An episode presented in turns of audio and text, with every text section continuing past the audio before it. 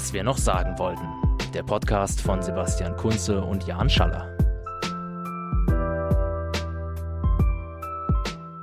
Hallo Jan, schön dich endlich mal wieder zu sehen. Ich sehe dich, andere hören dich nur.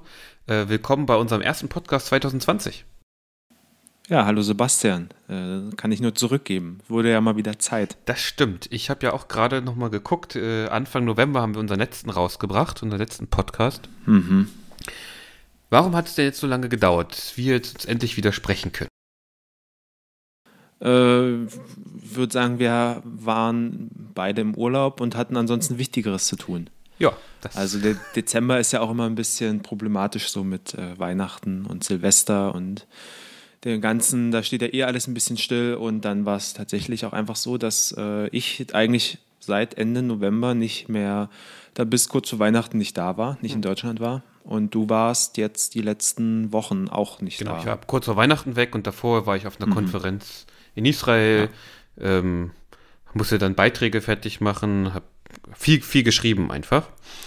Ähm, aber da kommen wir ja dann, glaube ich, noch dazu. Ist nämlich im Dezember, am 16. Dezember ist jetzt auch endlich das erste Buch, was ich mit rausgegeben habe, rausgekommen.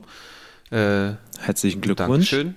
Es geht um Jewish Radicalisms, Historical Perspectives on a Phenomenon of Global Modernity bei De Gruyter. Das klingt schon mal sehr äh, hochtrabend. Ja, ja, es ist ein Wissenschaftsverlag, kostet auch 120 Euro, also Oje. gebt eurer Bibliothek Bescheid, dass ihr, falls ihr das lesen mhm. wollt, lesen wollt, damit sie es kaufen. Ja. Genau. Da habe ich gleich mal eine Frage. Ist es normal bei solchen Büchern, dass die so exorbitant teuer sind oder ähm, äh, ja, woran lag das bei also, dem? Also bei dem Verlag liegt es oft daran, dass die keine Druckkostenzuschüsse nehmen.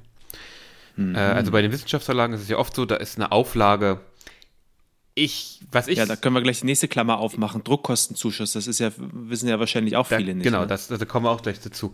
Ähm, also, so normale wissenschaftliche Auflagen sind eigentlich in der Regel bei solchen Verlagen nie mehr als 1000. Vielleicht, ich glaube, vielleicht hat unseres 800, vielleicht 400. Äh, da werden nicht viele Bücher von gedruckt, das ist das eine. Weil es eben auch nicht zu erwarten ist, dass irgendwie zehntausende Leute so ein Buch kommen. Auch wenn das schön wäre und vor allem auch gut und wichtig Aber, wäre. Ja. Ähm, es ist unwahrscheinlich. Genau, und dann ist bei diesen Verlagen oft der Fall, dass du Druckkostenzuschuss bringen musst. Bei, ganz, also bei, mhm. bei eigentlich fast allen Wissenschaftsverlagen. Ne? Also ein Freund von mir bezahlt gerade auch äh, mehrere tausend Euro, um seine Dissertation veröffentlichen zu können. Vorrangig natürlich aus dem Grund, dass äh, das lohnt sich für die Verlage nicht. Und es gibt ja. noch kein besseres System, um solche. Und die sagen dann Dinge sozusagen, okay, wir machen das, stellen unsere Infrastruktur äh, zur Verfügung, aber du musst dafür bezahlen. Genau, man zahlt dann einen Betrag X, das muss man in der Regel aushandeln, das sind meistens so ein paar tausend Euro, zwei, drei, viertausend Euro, je nach Verlag natürlich. Mhm. Äh, damit decken die quasi ihre Kosten und dann verkaufen sie das Buch. Ähm, in der Regel hat man dann auch einen Vertrag, wo man natürlich dann auch seine Prozente bekommt davon, aber am Ende bezahlt man das Buch, das gedruckt wird. Mhm. Ähm, und bei De Gruyter haben wir zum Beispiel jetzt nichts bezahlt und die haben auch ein Copy-Editing, also die haben ja auch Kosten, ne? die erstellen das Cover, äh, den Satz, das Layout, ein Copy-Editor liest das ganze Buch, Korrektur und solche We Sachen. Äh, und das müssen die halt irgendwie wieder reinkriegen. Deswegen kostet das Buch dann 120 Euro bei denen. Ähm, Verstehe. Bei anderen Verlagen weiß ich auch, ähm, zahlt man eben Betrag X und dann kommt das. Es ist nicht schön in der Belletristik oder Literatur, ähm, also bei, bei, ja, bei solchen Büchern eben, Romanen und so, wird ja immer dringend davon genau solchen Verlagen abgeraten. In der Wissenschaft gibt es einfach kaum andere Verlage. Ja. Also, ne?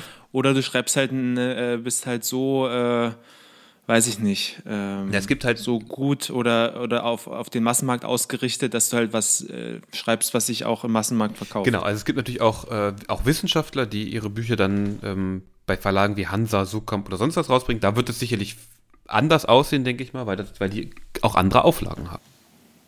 Ja. So gehe ich jedenfalls davon aus, weiß ich nicht. Ähm, Genau, aber ich bin froh, dass, das, dass ich nichts bezahlen musste und dieses Buch mhm. draußen ist und wenigstens irgendwie der Wissenschaft zur Verfügung steht und allen, die es Interesse haben, dann auch über ihre ja. Bibliotheken. Genau.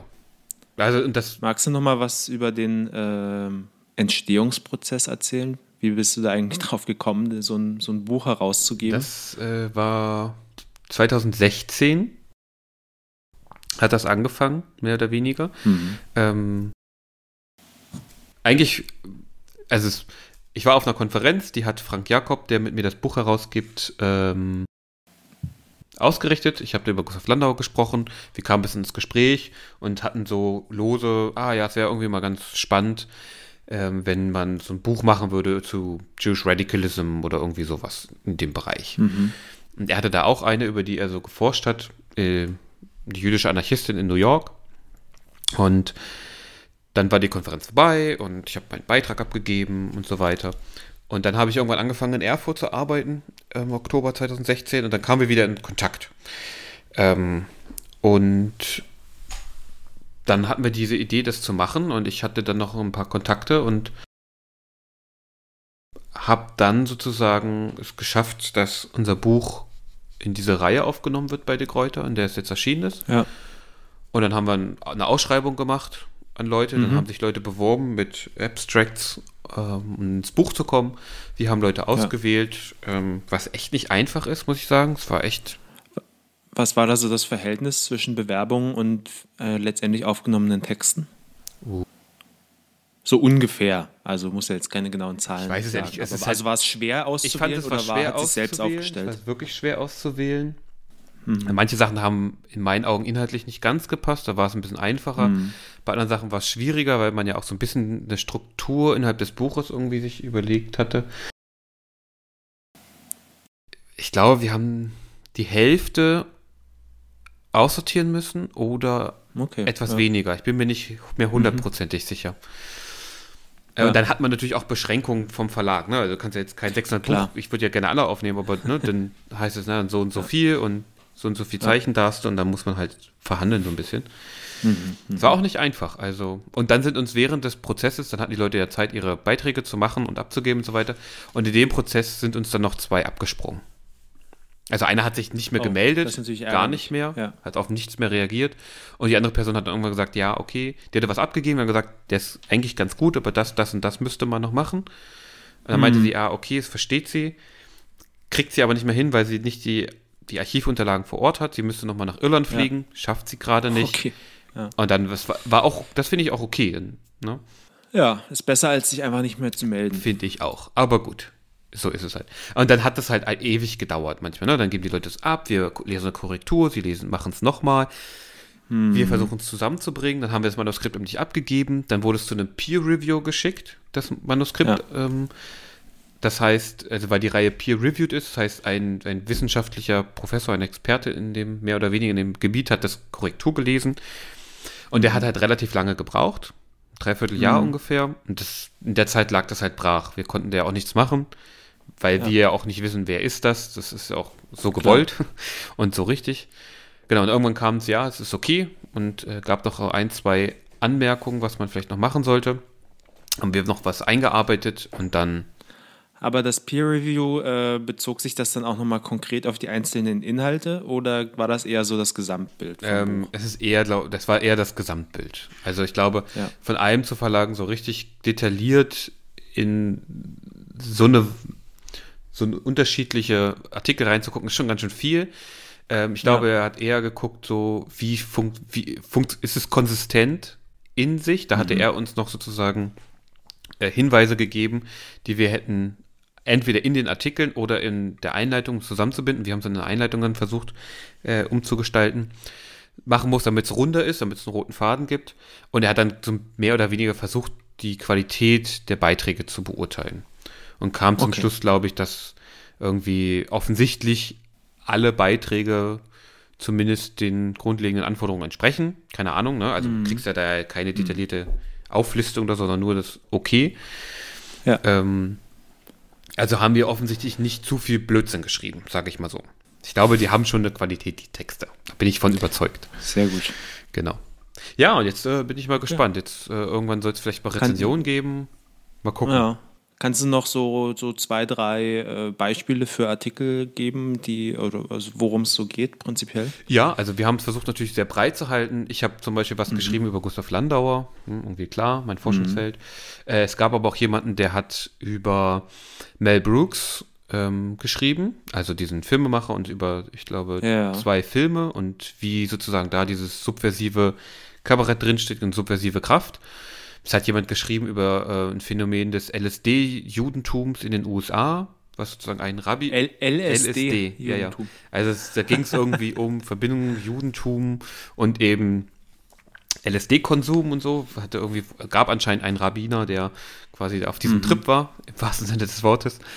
Ja. Ähm, oder eine nähere Verbindung zu Gott herstellen. Ja. anscheinend, genau. Um, oder aber eben auch, also das war jetzt sozusagen eher historisch gesehen, aber auch gab, gibt, glaube ich, zwei Beiträge, die sich mit der, mit Teilen, bestimmten Aspekten der Siedlerbewegung heute in Israel, Palästina, also mhm. aus Israel kommt. Okay, das klingt dann wirklich sehr breit. Genau, es geht halt uns ja. sozusagen auch eine darum, eine Debatte aufzumachen, was ist dieses Jewish Radicalism vielleicht? Es ist halt nicht nur, mhm. sind nicht nur Linksintellektuelle, ja, ja, die irgendwie sagen, wir brauchen hier mehr Gerechtigkeit, sondern es ist natürlich ein viel breiteres Phänomen. Und es ist natürlich auch ein Ist das, äh, ist das ein Schlagwort in der Forschung oder, oder noch also nicht so sehr? Ich habe halt keine Ahnung. Nicht, also wenn man nach diesem Schlagwörtern sucht, findet man ein paar Bücher, mhm. meistens ein paar Sammelbände, ähm, ein paar Artikel und gibt vielleicht sogar noch mehr, das uns entgangen ist, aber das haben wir versucht auch nochmal ja. aufzugreifen äh, in dem Vorwort, weil das, was ich gefunden habe überhaupt und was ich dann gelesen habe, war klar, es wird immer so eine Verbindung zwischen Radikalität und links gezogen, ne? dass das irgendwie zusammenhängt, gerade mhm. in diesem, auch in diesen jüdischen Milieus. Und über radikale Rechte wird halt nicht so oft geschrieben. Dazu gibt es Bücher und dazu gibt es auch Artikel und so. Aber so das Konzept ist auch noch nicht so entwickelt worden und ich sehe es ja. als Aufschlag auch zu einer nochmal hoffentlich einer Debatte, um die, das vielleicht mit zu schärfen, um darüber ins Gespräch zu kommen, was ist das? Wie können wir das, können wir, können wir das konzeptualisieren? Können wir das nutzen, diese, dieses, diese, dieses Wort, diese Kombination als Kategorie mhm. vielleicht oder sowas? Mhm. So ganz grob. Okay. Das ist so ein bisschen die Motivation auch gewesen von mir. Ja. Ja, aber. Spannend. Wir hatten ja, glaube ich, du hast es ja auch schon erwähnt, beide ganz schön was zu tun. Und deswegen haben wir uns nicht gemeldet. Mhm. Dafür melden wir uns ja jetzt. Ich kann ja, ja glaube ich, auch schon genau. verraten, in der nächsten Folge reden wir über unsere beiden Reisen, Angola und USA. Mhm, genau. Ja, aber was steht denn jetzt eigentlich noch an? Jetzt sind, melden wir uns ja wieder und ich glaube, jeder will wissen, was geht eigentlich? Was geht bei dir, Jan? Äh, lass mich kurz überlegen, was geht bei mir? Bei mir geht wieder arbeiten. Uh. um, und parallel muss ich mich darum kümmern, wie ich ab äh, kommendem Jahr finanziert werde. Ähm, da läuft nämlich Ende November die, also 2020 läuft meine Stelle ah, aus und dann verdammt. ist aber auch eigentlich ganz gut so, weil ich muss ja auch irgendwann mal richtig zum Promovieren kommen. Stimmt. Ähm, da habe ich zwar im letzten oder ja, im vergangenen Jahr einiges an Schreibtischforschung tun können und mich in viel äh, Theorie einlesen und so weiter. Und habe auch irgendwie so, ein, so eine Mischung aus ähm, Exposé und Fortschrittsbericht, was irgendwie so 30 Seiten mittlerweile sind. So eine Mischung aus Theorieanrissen und Überlegungen und ein bisschen Empirie, wie ist die Lage vor Ort, was kann ich von hier aus beurteilen, ähm, wie ist irgendwie das naja, so Basic-Sachen erstmal, wie es, wie, also es geht ja bei mir um, ähm, naja, eigentlich mittlerweile geht es darum, wie das Zusammenspiel verschiedener ähm, Behörden und Regierungsebenen funktioniert in einem System wie der EU, was dadurch gekennzeichnet ist, dass eben sehr viel verschiedene Ebenen von lokal über national bis hin zu äh, supranational, also sprich übers Nationale hinaus, zusammenwirken und wie da die Machtbeziehungen sich entfalten. Aber das bleibt ja bei ja. dir nicht so abstrakt, oder? Du hast ja ein konkretes Thema, nee. woran du das genau. festmachen willst, oder? Ja. Ich glaube, das muss man noch dazu sagen, ja. weil sonst ja, äh, wirkt es sehr theoretisch. Richtig, richtig. Ähm, nee, ich mache das ja fest am Beispiel der sogenannten Hotspots, äh, also das sind na, letztendlich in der Vorstellung der EU Einrichtungen, wo alle, die nach Europa flüchten wollen oder müssen, ähm, sich dort erstmal hinkommen, sich brav registrieren lassen, ihre Fingerabdrücke nehmen lassen ähm, und dann ihren Fluchtgrund angeben und dann ähm, ja entweder abgelehnt werden oder auf, auf die EU-Mitgliedstaaten verteilt werden. Das ist so die, die bürokratische Fantasie der EU. Ähm, und davon gibt es halt ein paar in Griechenland und äh, Italien.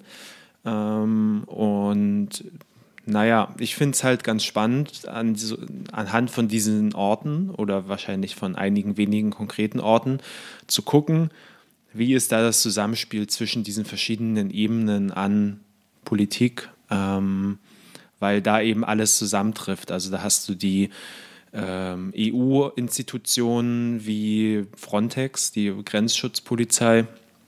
Du hast Institutionen, die noch darüber hinausgehen, über EU-Level, wie, äh, also Europol geht nicht darüber hinaus, aber die sind da auch, aber sowas wie, ähm, na, was, ähm, IOM ist da, glaube ich, auch teilweise involviert. IOM? Äh, äh, Internationale Organisation für Migration okay. ist das, glaube ich. Danke. Genau, das ist so eine UN-Organisation. Ja.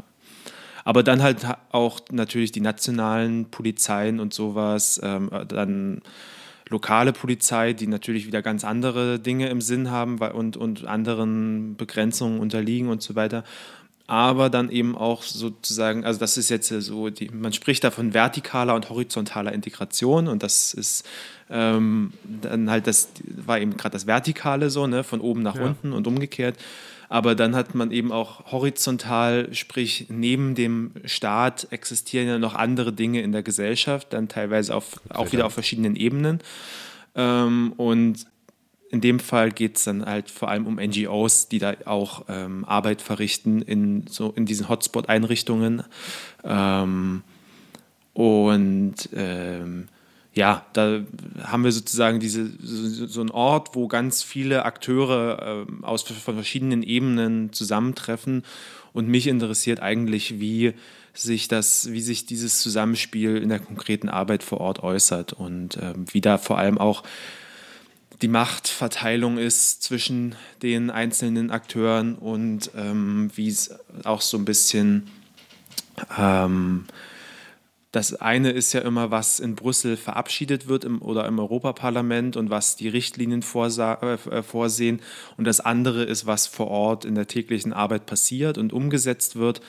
Ähm, da arbeite ich mit so einem finde ich, ganz interessanten Ansatz von Street, Street Level Bureaucracy, also Straßenbürokratie. Also es geht um, um einfach die äh, einfachen Beamten, Lehrer, Polizisten etc., die die Gesetze tagtäglich umsetzen müssen und um den ähm, ja, ein, zum einen den Freiräumen, die die haben in ihrer täglichen Arbeit und dem eigenen Ermessensspielraum. Ich glaube, darum geht es ganz oft. Also ähm, ist ja die eine Frage, was das Gesetz sagt und die andere, was äh, der Beamte dann tatsächlich entscheidet in einer konkreten Situation, ob er vielleicht mal nach links guckt oder nach rechts oder äh, die Augen zumacht oder ähm, vielleicht gerade besonders hart durchgreifen möchte.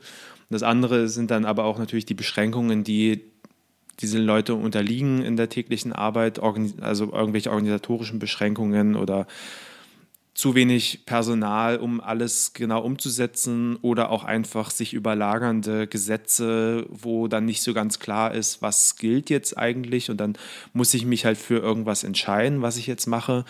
Ähm, genau, das ist so ungefähr die grobe Gemengelage, die mich da interessiert und ähm, ja, bisher habe ich da äh, vor allem mich theoretisch belesen und mich mal ein bisschen informiert, was es so an, welche Hotspots existieren zum Beispiel überhaupt, ähm, wie, die unterscheiden sich auch sehr stark in, ihrer, in der Art, was, was sie überhaupt sind. Dass manch, manche sind einfach so, naja, so Baracken, wo man aber ähm, mehr oder weniger ein- und ausgehen kann. Anderes ist dann eher schon in Richtung Gefängnis ähm, mit großen Mauern drumherum oder also auch frühere Gefängnisse, die dann halt umgenutzt äh, äh, wurden.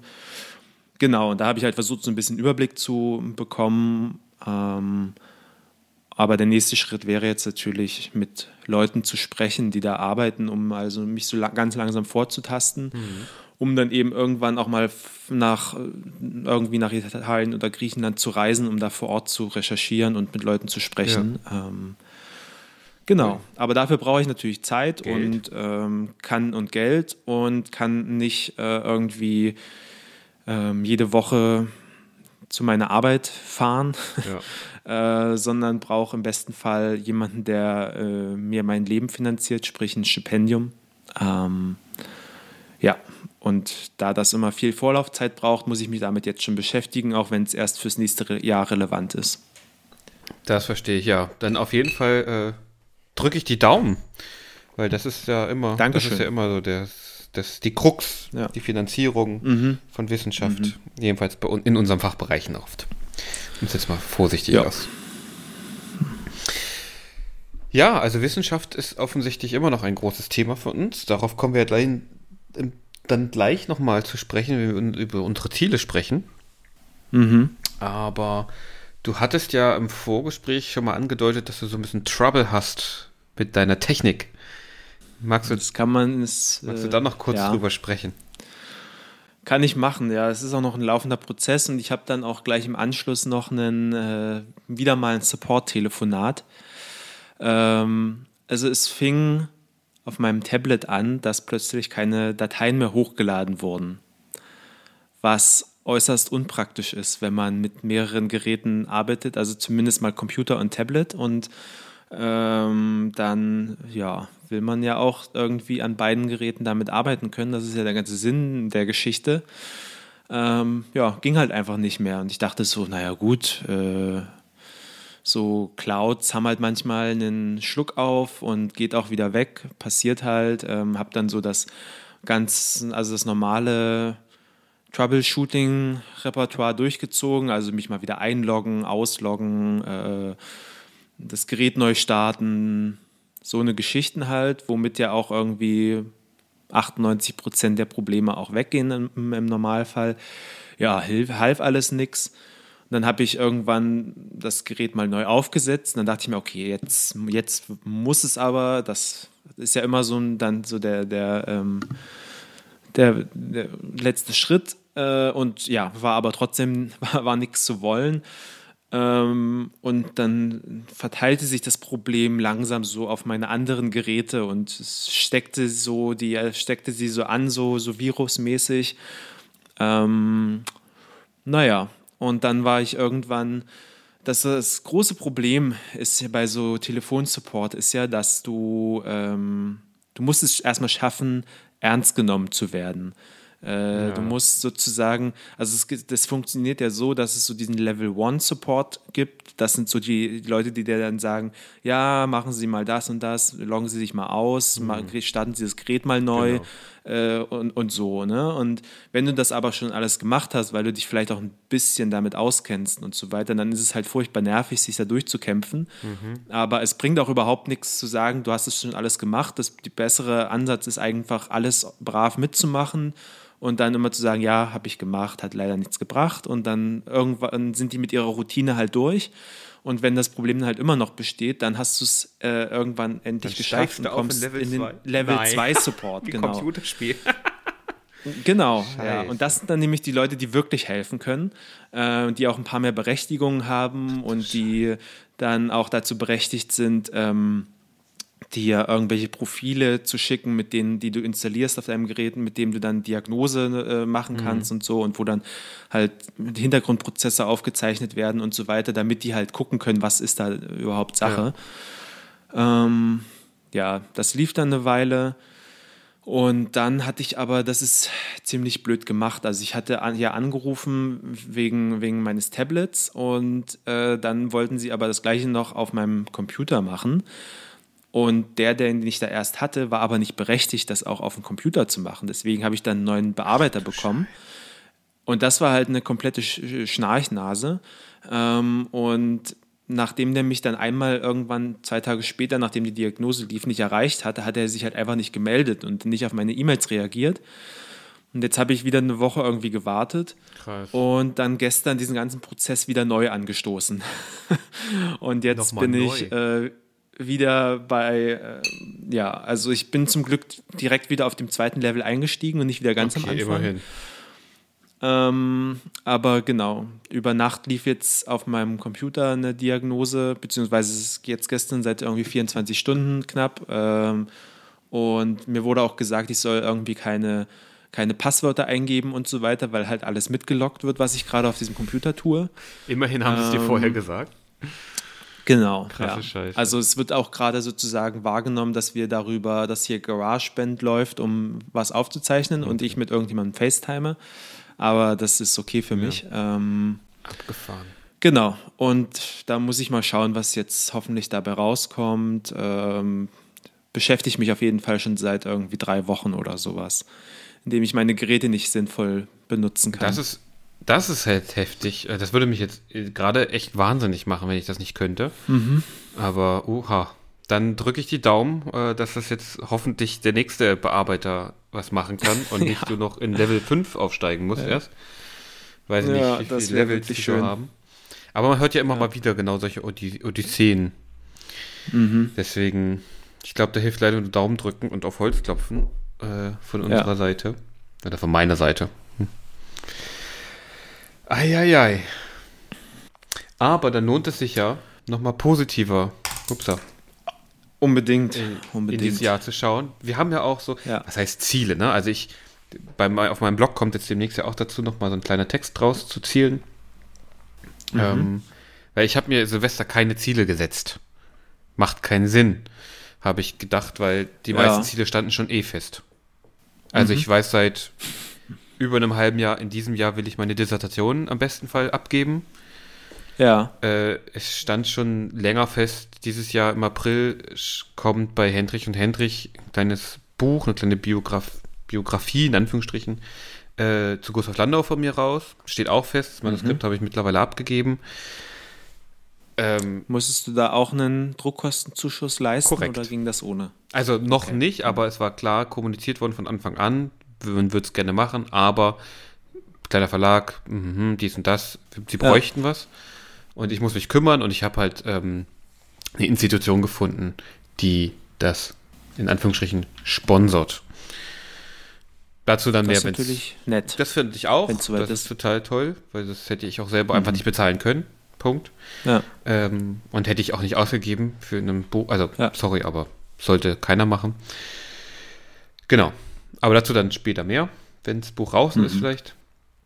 Ja, also das, weißt du, so Sachen standen bei mir halt schon fest und die, Mhm. das andere, was ich mir so vorgenommen habe, zum Beispiel beim Klettern, dass wir irgendwie Vorstiegskurs klettern wollen und vielleicht auch schon draußen dieses Jahr, stand auch schon relativ lange fest. Jetzt müssen wir mal gucken. Sophie hat so eine kleine Armverletzung. Ich habe mir jetzt vor zwei, drei Tagen ja ganz böse das äh, Sprunggelenk, also die Bänder am Sprunggelenk wahrscheinlich ordentlich gedehnt. Ist noch nicht so ganz klar, ob die gerissen sind, aber tut höllisch weh immer noch. Ja, gute Besserung. Danke, danke. Aber weißt du so, deswegen habe ich irgendwie gedacht, ich so richtig Ziele habe ich Ja. nicht. Alles steht schon fest und ist Ja. auch okay. Ich weiß nicht, wie das bei dir aussieht. Ist ja auch, also ich, ja, ist ja sowieso bloß, also, ne, es ändert sich jetzt nicht so viel, nur weil ein neues Jahr ist, prinzipiell. Und ich weiß nicht, ich glaube, so viele Leute, die sich dann so große Ziele äh, vornehmen, haben eigentlich zwei Probleme, nämlich das eine, dass dann vieles davon eh nicht eingehalten wird und ähm, ich habe gestern gelesen, dass die meisten Vorsätze statistisch gesehen am 20. Januar wieder äh, dahin sind. Sehr gut.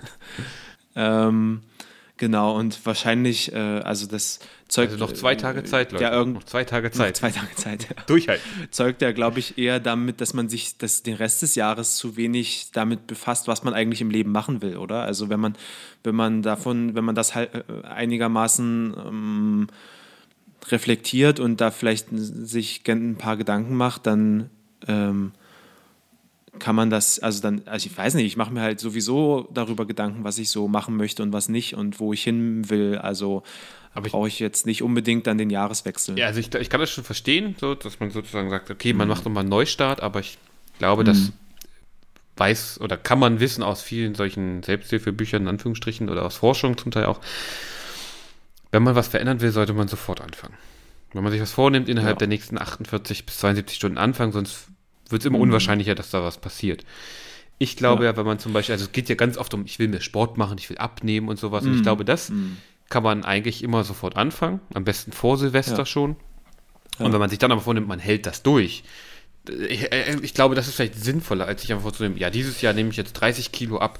Das ist so genau, oder so. Also auch so, also, so unrealistische Ziele ist halt auch, genau. ist halt auch eigentlich total glaube, unnötig, weil es reduziert halt auch die Erfolgsaussichten, weil man ja auch super schnell frustriert ist, wenn man es halt mhm. nicht äh, schafft, was dann auch wiederum kein Wunder ist, wenn es so riesige Ziele Natürlich. sind, die man gar nicht schaffen kann. Unbedingt. Ja, auch, also ich glaube, genau diese Überforderung mit den Zielen ist es oftmals, die mhm. einen dann. Also ich hatte, ich habe mir auch mir letztes Jahr auch ein Ziel vorgenommen, ein Zielgewicht, was ich gerne erreicht hätte, das äh, habe ich aber dann zwischendurch eingesehen, das ist unrealistisch. Und ungesund mhm. wäre es auch gewesen. Also, ja, ja und äh, also man hätte das vielleicht erreichen können, aber nur mit Maßnahmen, die jetzt nicht gerade irgendwie gesundheitsförderlich sind. Deswegen ja. macht das dann keinen Sinn. Aber ich glaube, das ist halt das, was du meintest. Ne? Man muss halt im Jahr auch reflektieren, okay, was will mhm. ich, ähm, was schaffe ich auch, was ist realistisch und dann zu gucken, okay, wie kann ich in kleinen, möglichst kleinen Schritten vielleicht zu Dingen kommen. Ja. Also, ja, deswegen Ziele, weiß ich nicht, braucht man vielleicht nicht unbedingt.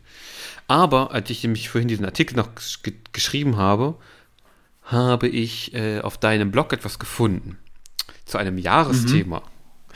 Vom, ja. Von fast genau ja. einem Jahr her. Das habe ich vor äh, letztes Jahr. Genau, 2019, genau. Januar 2019. Mhm. Deswegen kurz Nachfrage.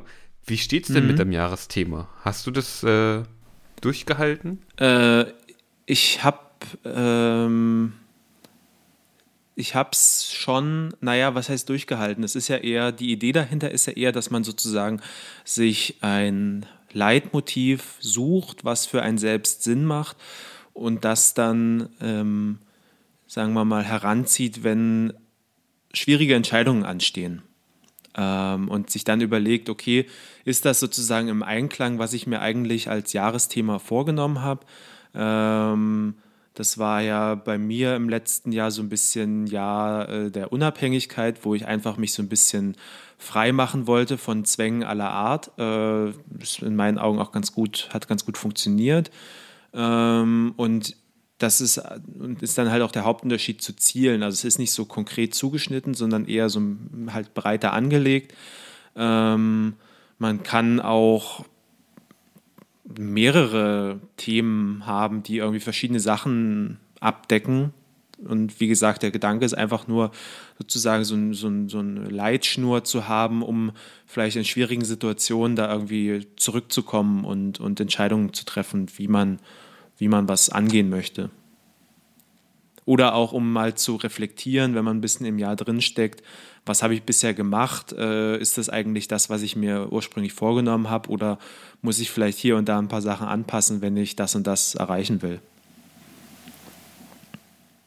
Also ich sehe das eher so als, als so, naja, so ein, so ein Werkzeug so ein bisschen.